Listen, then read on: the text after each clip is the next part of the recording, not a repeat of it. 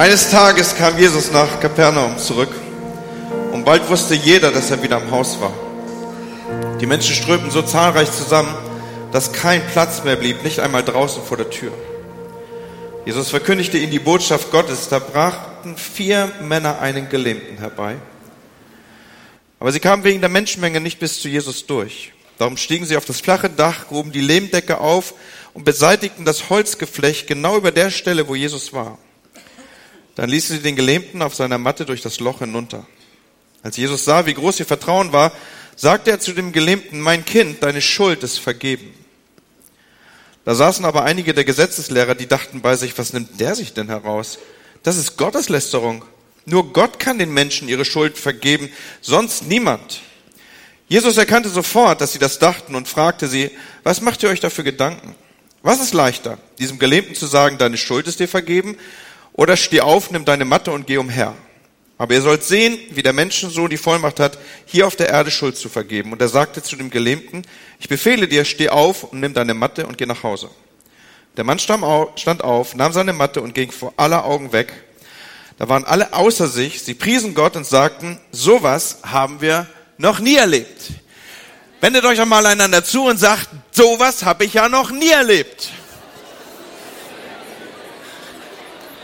Ich vermute mal, dass es für die meisten von euch war. Sowas habe ich ja noch nie erlebt. Ja, bitte nehmt gerne Platz. Wir wollen in diese Predigt hineinhorchen. Bist du noch normal, ist das Thema, unter dem wir hier starten. Das ist gerade so die Themenreihe, in der wir uns bewegen. Hey, hast du eine Ahnung? Hast du eine Ahnung davon, was es in der Antike bedeutet hat, gelähmt zu sein? Das ganze Leben spielt sich auf einer Matte ab. Und das ist jetzt nicht irgendwie Roy Ranger Romantik, die leben ja auch viel auf Matten, sondern das war sein Zuhause. Einmal zwei Meter ist das schon richtig groß angenommen. Wahrscheinlich waren es so 70, 80 Zentimeter, 1,80 in der Länge. Das war sein Zuhause. Alles spielte sich auf dieser Matte ab. Dieser Gelähmte, von dem wir hier lesen, jemand muss ihn füttern beziehungsweise ihm Essen bringen. Jemand muss ihn tragen. Jemand muss ihn ankleiden, ihn lagern. Freunde, das ist ja nicht so, dass man irgendwo seine 50 Cent reinwirft und dann hat man irgendwie so eine hypermoderne Toilette, die um einen herum alles in Bewegung bringt in Form von Dusche und dann hat man irgendwie ein klinisch reines Toiletten. Ihr wisst schon, kennt ihr diese Dinger? Habe ich neulich mal in Holland gesehen. Nee, Frankreich war das. Und dann haben die, das waren wahrscheinlich Deutsche, die haben dann versucht, Geld zu sparen und der Ehemann hat gedacht, er passt auf, dass die Tür nicht zufällt, weil er dann wahrscheinlich nur einmal 50 Cent zahlen muss. Was er nicht wusste, ist, dass das die Maschine aber nicht weiß, dass die einfach einmal durchreinigt. Und dann hörte man seine Frau laut schreien. Die war nämlich in dieser kleinen Klo drin. Ich merke schon, ich, mir gelingt es nicht, euch das Bild zu malen, aber das war für, für Leute, die draußen standen, sehr witzig. Was will ich sagen? Dieser Mann, er kann all das nicht. Wenn er auf Toilette muss, muss er entweder unter sich machen oder jemand muss ihm helfen. Und auch unterhalten war nicht so einfach. Jemand musste stehen bleiben, sich hinsetzen, sich Zeit nehmen für ihn. Aus medizinischer Sicht ist auch nichts zu machen. Die Medizin ist damals nicht weit entwickelt. Keine Operation, keine Rehabilitationsmaßnahmen. Es gab auch keine besonderen Behandlungszentren. Er kann keinen Beitrag leisten für die Gesellschaft. Er befindet sich in einer Situation, wo er als Bedürftiger durch das Leben geht und am Rand des Weges irgendwie, so stelle ich mir vor, morgens abgesetzt wird und abends wieder eingesammelt und zwischendurch muss er darauf vertrauen, dass ein paar Leute fromm genug sind, ihm ein paar Almosen auf die Matte zu werfen, damit er sich wenigstens eine Dienstleistung kaufen kann oder überhaupt etwas zu essen kaufen kann. Und ich stelle mir vor, wie dieser Mann träumt. Und in seinen Träumen ist es wahrscheinlich so, dass er, dass er laufen kann. Vielleicht, vielleicht träumt er davon, tanzen zu können. Vielleicht träumt er davon, eine Familie zu haben, dass er mit den Kindern spielt und dass man irgendwie Bälle hin und her wirft und all das, was Menschen träumen, wenn sie träumen und er ist verheiratet. Und dann wacht er auf und er sieht die Decke. Er sieht wieder seinen Rahmen, er sieht wieder seine Matte, Er schaut auf seine kleine Welt, in der er gefangen ist. Und diese ganze Welt, sie besteht aus diesen einmal zwei Metern. Und er weiß, er wird nie frei sein. Er weiß, er, er wird angewiesen sein darauf, dass man ihm etwas bringt, weil er nicht in der Lage sein wird, sich sein Geld mit seiner Hände Arbeit zu verdienen. Kein Einfluss, keine Familie. Was spricht für ihn überhaupt? Was ist sein Beitrag? Was macht ihn besonders? Und interessant ist hier, dass er etwas mitführt, was bis heute Anlass dazu ist, dass wir über ihn sprechen. Bis heute ist der Fokus auf diese Umstände gerichtet, in denen er lebt. Er hat etwas, was ihn auszeichnet, was unmittelbar für ihn spricht. Und das ist, er hat Freunde. Und zwar erstaunliche Freunde. Diese Freunde gehören zu der durchsetzungsfähigsten Kleingruppe, von der die Weltgeschichte berichtet. It's smarter to travel in groups. Und das bewahrheitet sich hier in seinem Leben in besonderer Weise. Und wir müssen uns an dieser Stelle etwas in Erinnerung rufen nämlich, dass diese Freundschaft nicht irgendwie passiert. Alles spricht eigentlich dagegen. Hier entwickelt sich nichts rein zufällig. Dieser Mann hat gar keine Chance, rein zufällig Bekanntschaft zu schließen, weil er normalerweise nicht da ist, wo man sich rein zufällig in irgendeiner Weise bewegen würde. Und selbst heute sagen uns ja Menschen, die in irgendeiner Form ein Handicap haben, die körperliche Behinderung erfahren, dass es für sie schwierig ist, mit sogenannten normalen Menschen zu kontakten. Da ist oft eine Form von Scheu und sie erleben das so, dass man wegschaut, irgendwie auf jeden Fall den Blickkontakt vermeidet. Und vor dem Hintergrund ist es schwierig, in eine Normalität von Beziehung zu kommen. Aber Freunde, auch wenn wir heute realisieren, dass es schwer ist, die antike Welt war grausam an dieser Stelle. Die antike Welt war ehrlich grausam. Die Griechen töteten neugeborene Kinder, wenn sie an ihnen Anomalien feststellten.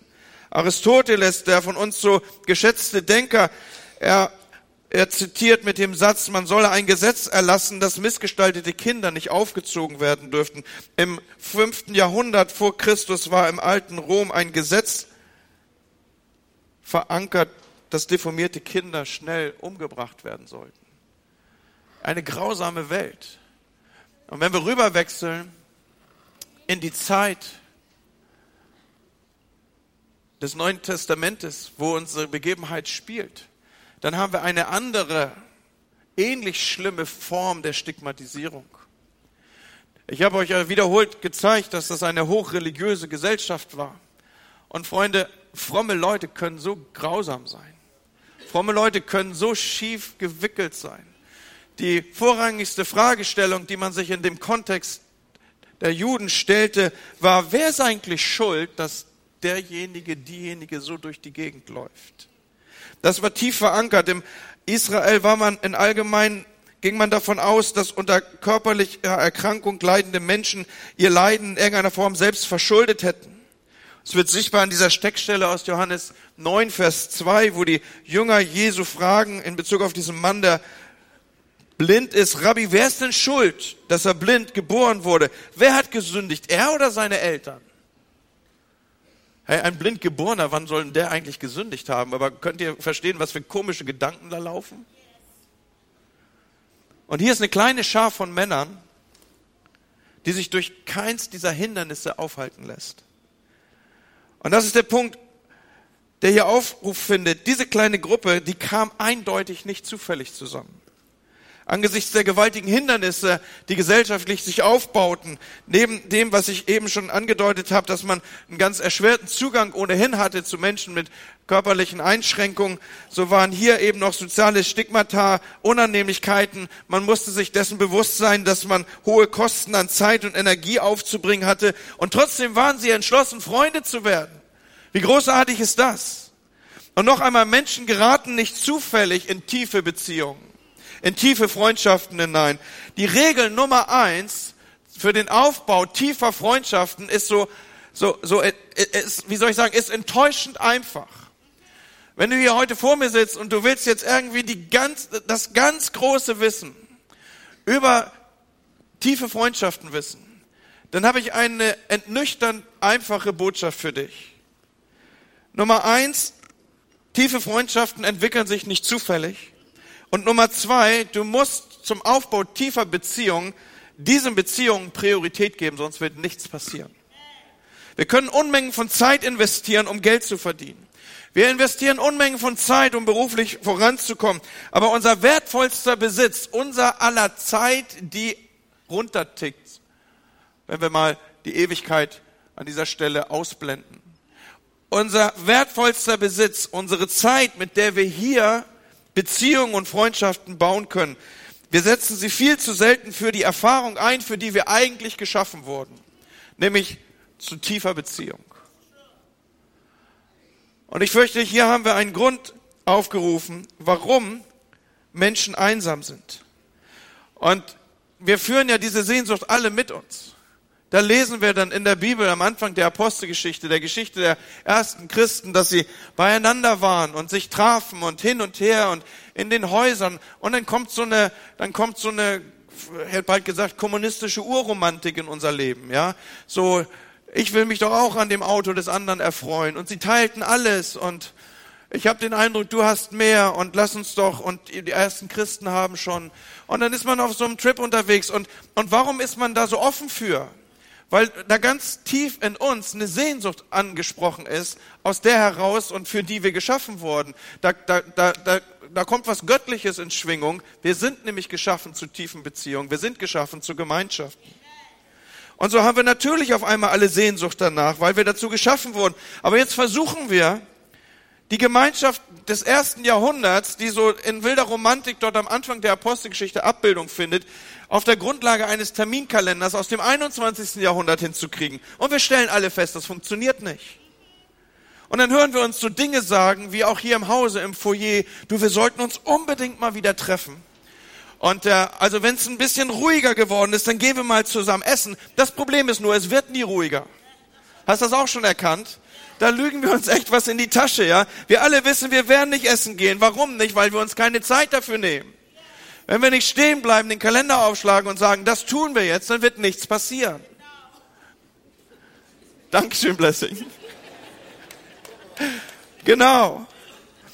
Schaut mal, echte Vertrautheit braucht Zeit. Gemeinschaft lässt sich nicht erleben, wenn man in Eile ist. Man kann nicht zuhören, wenn man in Eile ist. Man kann auch nicht trauern mit Trauernden, wenn man in Eile ist. Man kann sich nicht mal freuen mit Fröhlichen, wenn man in Eile ist. Und so viele Menschen fehlt einfach gute Freunde aus schlicht diesem Grund. Sie haben Priorität, haben der Gemeinschaft und tiefer Beziehung keine Priorität eingeräumt. Und es auf unseren Text hier zurückzuführen, man kann die Matte eines anderen nicht tragen, wenn man in Eile ist. Und hier kommen wir zu einer Aussage, die ich wiederholen werde an diesem Morgen. Wir alle haben unsere Matte. Wir alle liegen an irgendeiner Stelle auf einer Matte. Wir alle haben irgend so Matte, die wir möglichst verborgen halten wollen. Aber lass uns noch einen Moment dieses Geschehen hier aus dem Blickwinkel des Gelähmten betrachten, der sich hier anfreundet mit dieser erstaunlichen Gruppe von Männern, die offensichtlich in seinem Leben eine tiefe Rolle spielen. Er muss vermutlich mit den Gefühlen gekämpft haben, dass er total abhängig ist von ihnen. Ich weiß nicht, wie es dir geht, aber ich hasse das, abhängig zu sein von jemand. Manchmal spreche ich mit meiner Frau darüber, was passiert, wenn, wenn man nicht mehr kann. Wenn jemand pflegebedürftig ist im vollumfassenden Sinne der Wortbedeutung. Hast du auch schon mal gedacht, dann lieber nach Hause gehen? Lieber bei Jesus sein, als sich, dass sich jemand wenden muss und all die Dinge machen muss, die ich jetzt hier nicht erläutere? Wie muss es ihm gegangen sein? Was muss es ihm gekostet haben?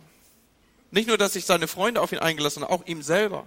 Das zuzulassen, das, das an ihn ranzulassen. Er hat vermutlich mit dem Gefühl gekämpft, dass er total abhängig war. Und wenn andere nach Hause gegangen sind, er konnte nicht nach Hause gehen. Und dann hat er ihnen vielleicht eifersüchtig hinterhergeblickt. Und manchmal muss er sich tief in seinem Herzen gewünscht haben, er, er wolle mit ihnen tauschen und dann erkennt er sich wieder in seiner Bedürftigkeit und dann erlebt er sich als Klotz am Bein und alles kommt nicht so schnell voran, weil man muss ihn ja immer irgendwie mitschleifen und, und, und das, das volle Programm. Ich meine, ist krass, oder? Die Wahrheit, die wir hier aufrufen, man macht sich sehr verletzlich, wenn man zulässt, dass der, ein, ein anderer seine Matte trägt. Ich mache mich total verletzlich, wenn ich einen anderen meine Matte tragen lasse. Wenn ein anderer meine Matte trägt, dann sieht er meine Schwäche. Er sieht auch meine Beschmutzung. Er sieht da, wo ich, wo, wo, wo ich nicht stark bin. Und vor allen Dingen auch das schwingt mit, ich bin so verletzlich, wenn er mich fallen lassen würde. Und so ist das etwas echt krass Besonderes, was hier zwischen diesen, diesen Männern Aufruf findet. Ein besonderes Geschenk, vertraute Verletzlichkeit und verlässliche Treue. Und die Matte, die eigentlich die, die, die Abgrenzung markiert, dass es nicht zusammengeht aus den unterschiedlichsten Gründen, religiöse Gründe und gesellschaftliche Gründe und was alles, die eigentlich eine große Kluft, Kluft abbilden könnte und sollte, wird stattdessen hier in unserer Geschichte zur Gelegenheit, dass die Beziehung derer, die hier, die aktiv handeln sind, umso enger wird. Wird Gelegenheit, den anderen anzunehmen. Und so formt sich hier die Gemeinschaft einer Matte. Und hier bin ich wieder bei der Wahrheit, die ich eben schon versucht habe auszudrücken, so dass du sie verstehst. Jeder hat eine Matte. Jeder von uns liegt auf, an irgendeiner Stelle auf so einer Matte rum. Die Matte ist ein Bild für unsere menschliche Gebrochenheit, für unsere Unvollkommenheit, für das, was nicht normal ist. Und wir stellen ja am Eingang dieser Themenreihe diese Fragestellung und als Überschrift über diese Predigt, bist du noch normal? Und die Antwort ist nein, bist du nicht. Und ich auch nicht. Weil ich liege auch an irgendeiner Stelle auf einer Matte rum. Wir sind alle ein bisschen Bluner, Leute. An irgendeiner Stelle wenn du mich nur lange genug kennst, dann wirst du wissen, dass ich an irgendeiner Stelle eine Kerbe habe. Und wenn du mich noch besser kennst, dann wirst du erkennen, das ist gar keine Kerbe, das ist ein Abgrund. Jeder von uns liegt auf irgendeiner Matte rum. Und das ist doch eigentlich das, was wir so gerne verbergen würden. Aber jede erfolgreiche Gruppe Denken wir an die anonymen Alkoholiker, es ist eine Mattengemeinschaft. Das gleiche gilt für gesunde Familien, sie ist eine Mattengemeinschaft. Das gleiche gilt für eine gesunde Gemeinde, sie ist eine Mattengemeinschaft.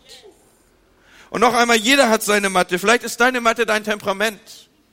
Das ab und zu mit dir durchgeht, du kriegst das nicht gezügelt und am liebsten würdest du Dinge immer wieder mal zurücknehmen. Da kommen hitzige Worte aus deinem Mund und, und du, du, du hörst dich manchmal selber Sachen reden, von denen du nicht glaubst, dass sie aus dir rauskommen könnten.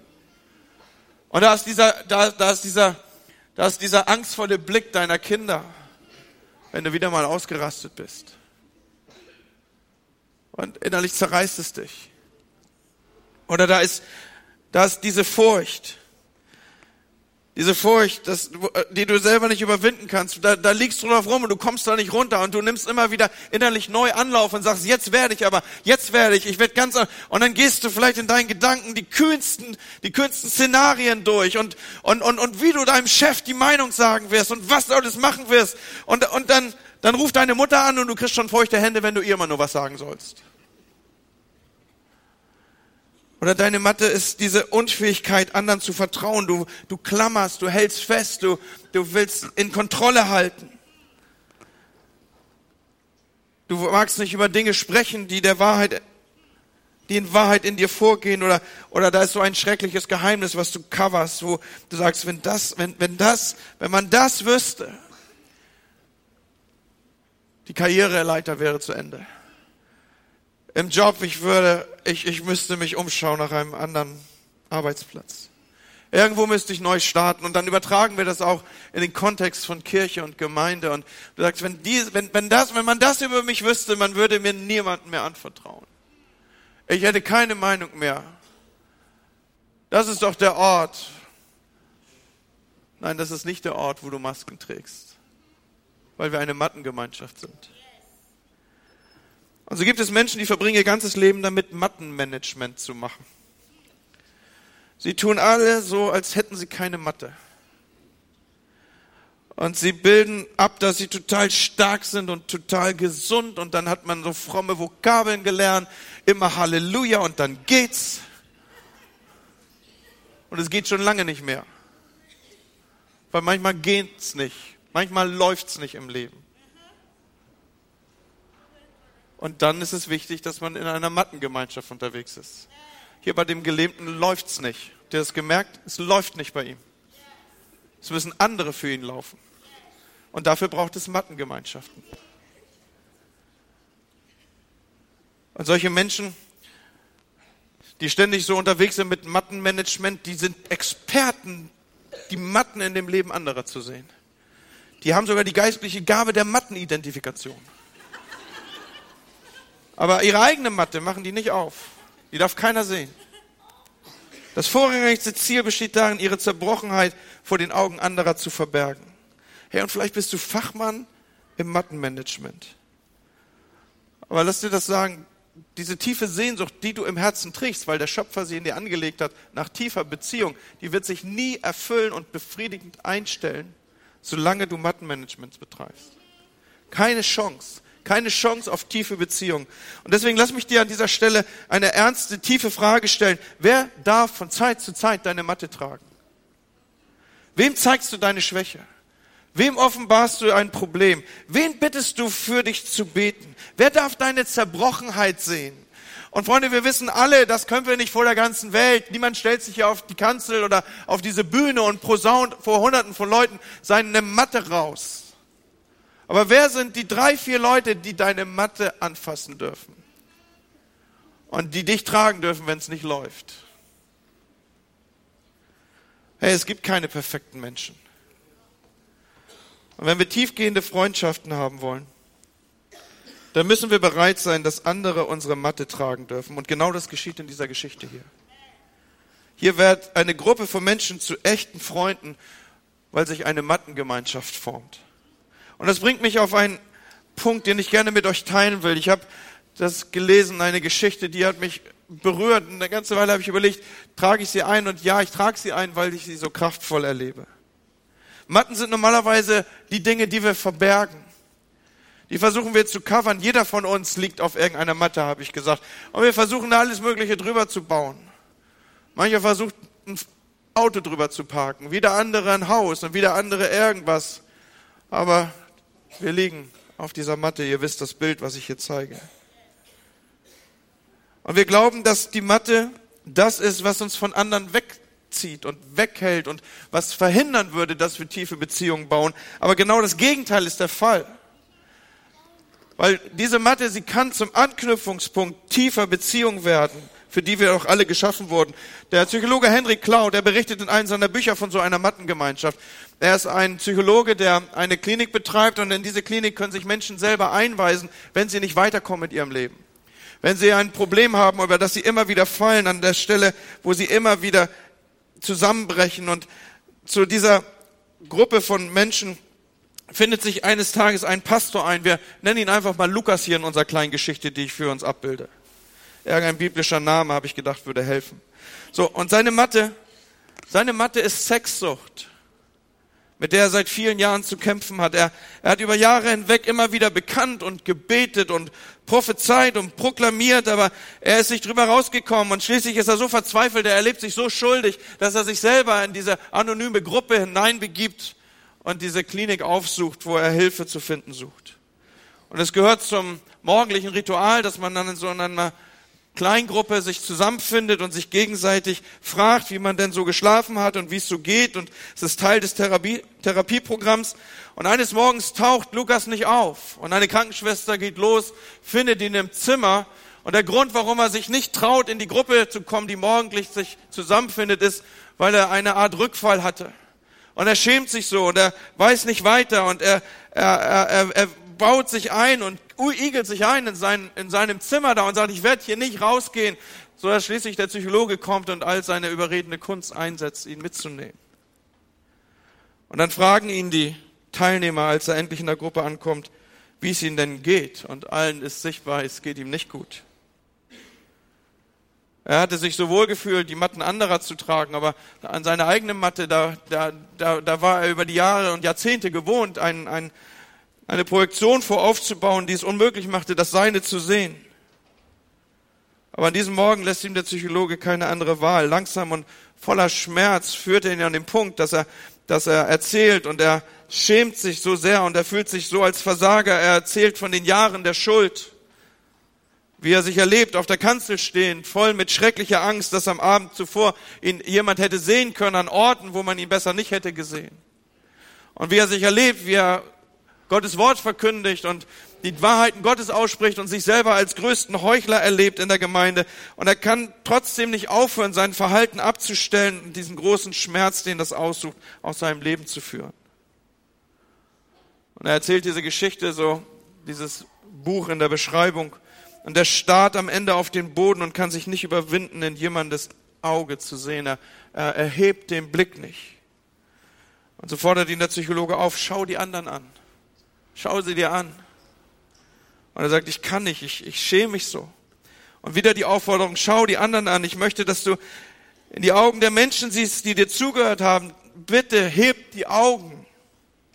Und voller Angst, so wird berichtet in dieser Geschichte, hebt der gebrochene Mann seinen Kopf und er schaut in die Runde und in die Augenpaare, die ihm begegnen. Und in jedem dieser Augenpaare stehen Tränen. Und jedes Herz spürt den Schmerz und spürt die Angst. Und keiner gibt ihm zu verstehen, dass er sich schämen müsste. Keiner verurteilt ihn. Totale Annahme. Im Sinne von, hey, ich habe auch meine Mathe. Ich weiß genau, was meine Mathe ist. Und ich bin ziemlich sicher, während ich hier mit uns spreche, während ich verkündige, offenbart dir der Heilige Geist deine Mathe. Wo du liegst und wo du brauchst, dass Menschen von Zeit zu Zeit kommen und die Zipfel dieser Matte nehmen und dich bewegen, nach vorne bringen, weiterbringen. Und Henry Cloud, der schreibt hier, dass dies der Tag war, an dem die Abhängigkeit gebrochen wurde. Es war immer noch ein langer Weg, es war immer noch ein, viel Arbeit, es mussten Dinge bekannt und Gewohnheiten entwickelt werden. Aber diese grausame Macht, die die Abhängigkeit über ihn hatte, war gebrochen durch die starke Gemeinschaft der Matte. So kommt eines Tages Jesus in die Stadt in unserer Geschichte hier. Und da sind diese Männer um ihn rum, um unseren Gelähmten. Und sie sagen, er kann nicht laufen, es läuft nicht bei ihm. Aber vielleicht können wir was tun, dass es wieder läuft bei ihm. Und so werden sie einig, dass sie, dass sie die, diese Matte nehmen und ihn auf der Matte zu Jesus führen. Sie wollen diesen berühmten Rabbi hören, der der, dem dieser Ruf vorausgeht, er, er, kann, er kann Blinde sehend machen. Er kann Lahme gehend machen. Wunder, um ihn herum passieren Wunder. Dinge, die man nicht für normal gehalten hat, wo, wo, man, wo man gedacht hat, das, das sprengt jedes Maß. Und da sagt einer von ihnen, natürlich wollen wir ihn hören, aber wir werden nicht alleine gehen, wir, wir werden unseren Freund mitnehmen. Und sie kamen wegen der Menschenmenge nicht bis zu Jesus durch, lesen wir in Vers 4. Darum stiegen sie auf das flache Dach, gruben die Lehmdecke auf und beseitigten das Holzgeflecht genau über der Stelle, wo Jesus war. Dann ließen sie den Gelähmten auf seine Matte durch das Loch hinunter und Jesus sah, wie groß ihr Vertrauen war und sagte zu dem Gelähmten, mein Kind, deine Schuld ist dir vergeben. Und ich meine, wir haben das so oft gelesen und gehört, dass wir an der Stelle gar nicht mehr zusammenzucken, oder? Aber noch einmal die Perspektive des Gelähmten genommen. Also jetzt hat er richtig für Aufmerksamkeit gesorgt. Die vier Freunde, sie schleppen ihn auf seiner Matte ab. Sie bringen ihn da durch, ja. Damals waren wir noch nicht so weit entwickelt mit Rettungsgasse und so, sondern die, die, die arbeiten sich da durch. Dann gehen sie irgendwann nach oben, die Treppe hoch auf dieses Flachdach, was sie denn abdeckten. Darüber könnte man jetzt die nächste Bibelwoche halten, aber wir bleiben da mal, treten mal einen Schritt zurück, ja. Also Dachzerstörer sind coole Menschen.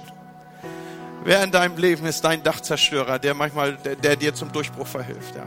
Der sagt, ich lasse mich nicht aufhalten. Der sagt, ich bleib dran, ich strecke hier nicht zurück. Zu Jesus kommen wir nicht durch. Ja, die sind nicht umgedreht und zu McDonald's gegangen, sondern die haben gesagt, wir finden einen Weg, in unseren Freund hier reinzubringen. Okay, so, wo bist du ein Dachzerstörer, ein Zerstörer von Hindernissen für Menschen, die Jesus kennenlernen müssen? Deswegen sage ich, hier könnte man die nächste Bibelwoche halten. Aber mein Fokus hier ist ein anderer. Da ist jetzt also alle Aufmerksamkeit da. Sie haben ihn hochgeschleppt, sie haben oben abgeräumt. Das blieb ja nicht unbeobachtet. Da rieseln dann Dinge runter. Dass mal Sachen runterrieseln von der Lehmdecke ist ja noch normal, aber diese Ausmaße, die waren nicht normal. Da wird ein Loch gebaut und dann wird der Lahme da runtergelassen und jetzt liegt er da vor Jesus. Alle Aufmerksamkeit, die eben noch Jesus hatte, ist jetzt auf diesen lahmen, gelähmten gerichtet. Natürlich sind die Pharisäer und Schriftgelehrten vorne in der ersten Reihe, ohne dass sie entsprechende Gebühren gezahlt hätten. Was macht Jesus?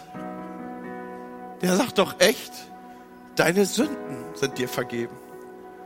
Ich meine, Leute, die mal so einen Grundkurs Seelsorge mitgemacht haben, ja. Also wenn jemand sowieso schon im Rampenlicht steht, sowieso schon alle Aufmerksamkeit, alle Peinlichkeit dieser Welt lastet schon auf seinen zarten, nicht entwickelten, ihr wisst schon, Gliedern.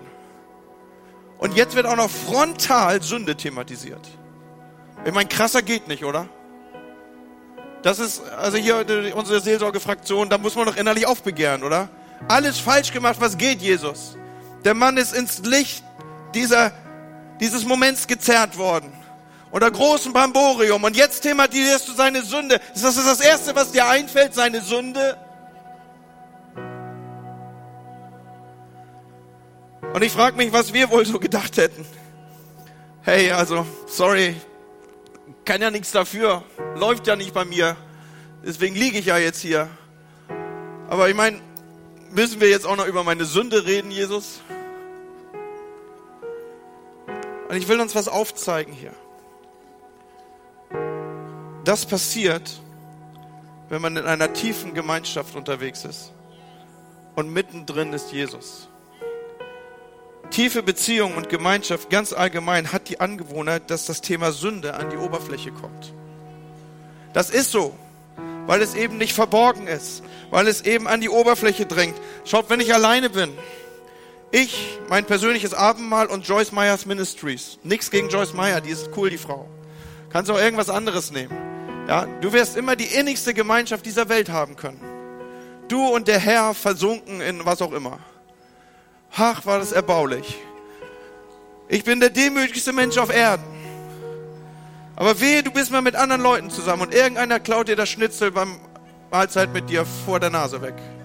Dann geht, da steigen doch tatsächlich Dinge auf, von denen du wochenlang gedacht hast bei der letzten Serie, die da gepredigt wurde, mit du und dein Fernseher.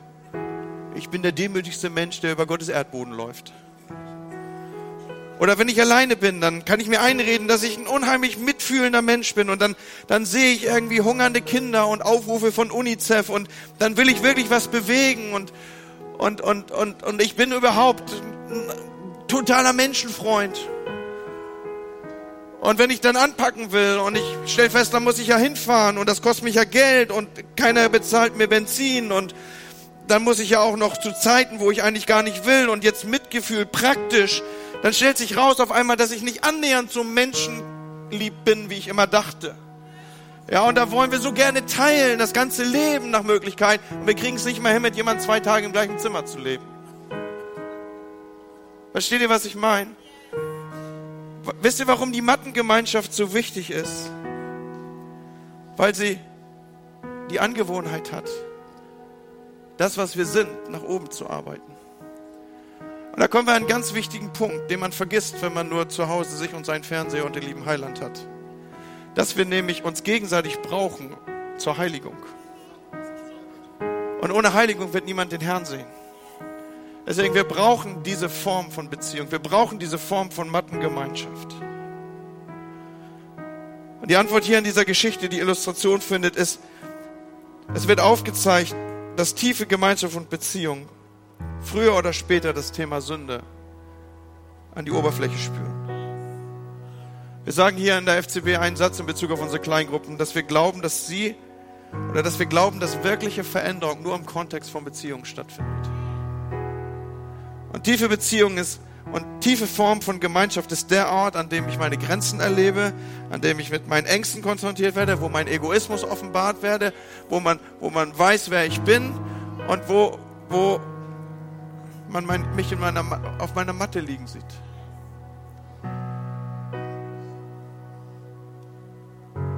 Und der Mann, der von Menschen verspottet und verurteilt wurde, der davon ausging, dass sein verkrüppelter Körper eine geistliche Minderwertigkeit sei, dieser Mann hört jetzt von Jesus, du bist rein. Dir ist vergeben. Du bist mit Gott im Rein. Leute, ich wünsche mir so, dass wir als Kirche eine Gemeinschaft der Matte sind.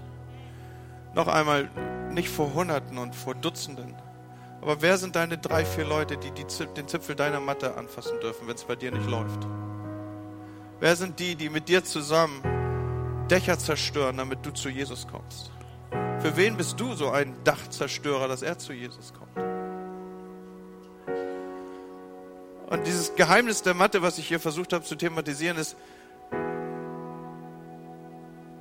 dass wir einander öffnen und dem anderen zeigen, wo wir schwach und wo wir verletzlich sind. Das ist der Weg zu tiefer Beziehung und nicht der Zerstörer von Beziehung. Habt ihr den Punkt? Es, geht kein, es gibt keinen anderen Weg, als dass du bereit bist, dich verletzlich zu zeigen und deine verletzlichen Seiten zu zeigen. Das ist der einzige Weg zu tiefer Beziehung. Zu einer Gemeinschaft, die dein Leben verändert. Und wenn ich hier rede, weiß ich, dass der Heilige Geist zu dir redet. Da waren so ein paar Fragen, die an dir knabbern. Ich habe gefragt, wer ist der, der deine Zerbrochenheit sehen darf? Während ich rede, hat der Heilige Geist dir die eine oder andere Matte gezeigt, auf der du rumliegst, wo du Hilfe brauchst. Und dir wird sichtbar, du brauchst Menschen, die bereit sind anzufassen. Aber das setzt voraus, dass du ihnen deine Bedürftigkeit zeigst. So wie der, unser Freund hier. Ich habe gesagt, diese Beziehung ist nicht zufällig entstanden, sondern er war bereit. Gegen all das, ich bin abhängig, gegen all das, ich will mir nicht helfen lassen, gegen all das, ich werde noch nur als Klotz empfunden, gegen all das, ich bin schlecht, ich bin schmutzig, ich bin hilfsbedürftig, ich bin angewiesen. Das war nicht der Zerstörer der Beziehung, sondern der Katalysator zu dieser Beziehung. Ich möchte so gerne für euch beten und für uns beten miteinander. Ich möchte dich in ein Gebet, was ich für mich sprechen möchte, mit einschließen, wo ich ausdrücken möchte, Herr, hilf mir immer wieder meine Matte zu erkennen, meine Bedürftigkeit dir hinzuhalten. Hilf mir, dass ich nicht so ein Versteckspiel mitmache sondern dass ich in diesem vertreuten Rahmen von Freunden mich öffne und sage, lass uns zusammen damit zu Jesus gehen. Und er wird dir zusprechen, du bist rein. Warum? Weil wir den Thron der Gnade aufsuchen zur rechtzeitigen Hilfe. Wir müssen uns nicht erst selber abduschen und eincremen und neue Klamotten anziehen und all das, um vor Jesus zu erscheinen, sondern das Wort Gottes sagt, wenn wir Hilfe nötig haben, dann gehen wir zum Thron der Gnade. So ist diesem Morgen, wo du zum Thron der Gnade kommst mit deiner Matte und sagst, Jesus, sprich mir zu.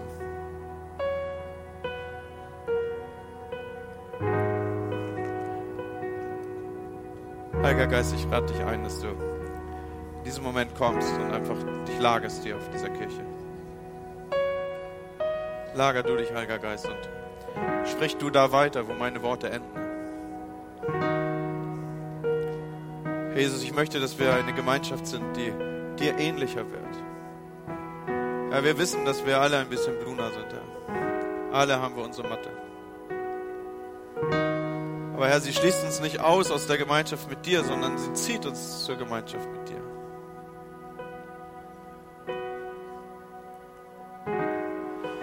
Lass mich reinfragen in unsere Versammlung hier. Ist jemand da, den ich einschließen darf in mein Gebet, der sagt, ich weiß um meine Matte, Pastor? Dankeschön. Komm, Heiliger Geist. Irgendwie habe ich in meinem Inneren den Eindruck, ich sollte noch ein, zwei Leute warten. Du weißt um deine Matte. Hast sie so lange verborgen. Sagt dir heute Morgen, er wird dich nicht verurteilen. Er hat schon auf dich gewartet. Herr, hier sind wir mit unserer Bedürftigkeit, unserer Beschmutzung, den Dingen, wo wir uns selber nicht helfen wissen, wo wir nicht von unserer Matte kommen, Herr. Und ich bete, dass du uns in diesem, ja, dass du uns hilfst, uns zu öffnen. Ich bete, dass wir eine Gemeinschaft sind, die Mattenträger werden, ja, die nicht Dinge stigmatisieren, sondern dass wir handeln immer aus der Perspektive, auch ich trage eine Matte. Auch ich habe meine Matte. Ja, ich bete, dass wir als ganze Gemeinde vorankommen, dir ähnlicher zu werden.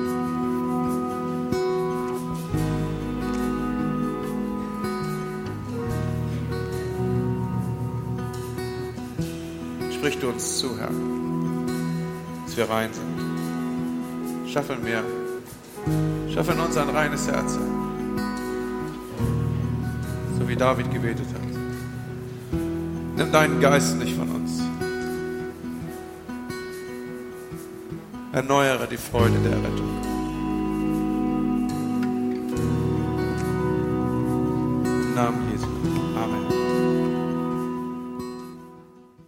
Der Herr segne dich und behüte dich. Der Herr lasse sein Angesicht leuchten über dir und gebe dir Frieden. Der Herr erhebe sein Angesicht auf dir und sei dir gnädig. Amen. Habt einen schönen Sonntag und eine gute Woche. Bis bald.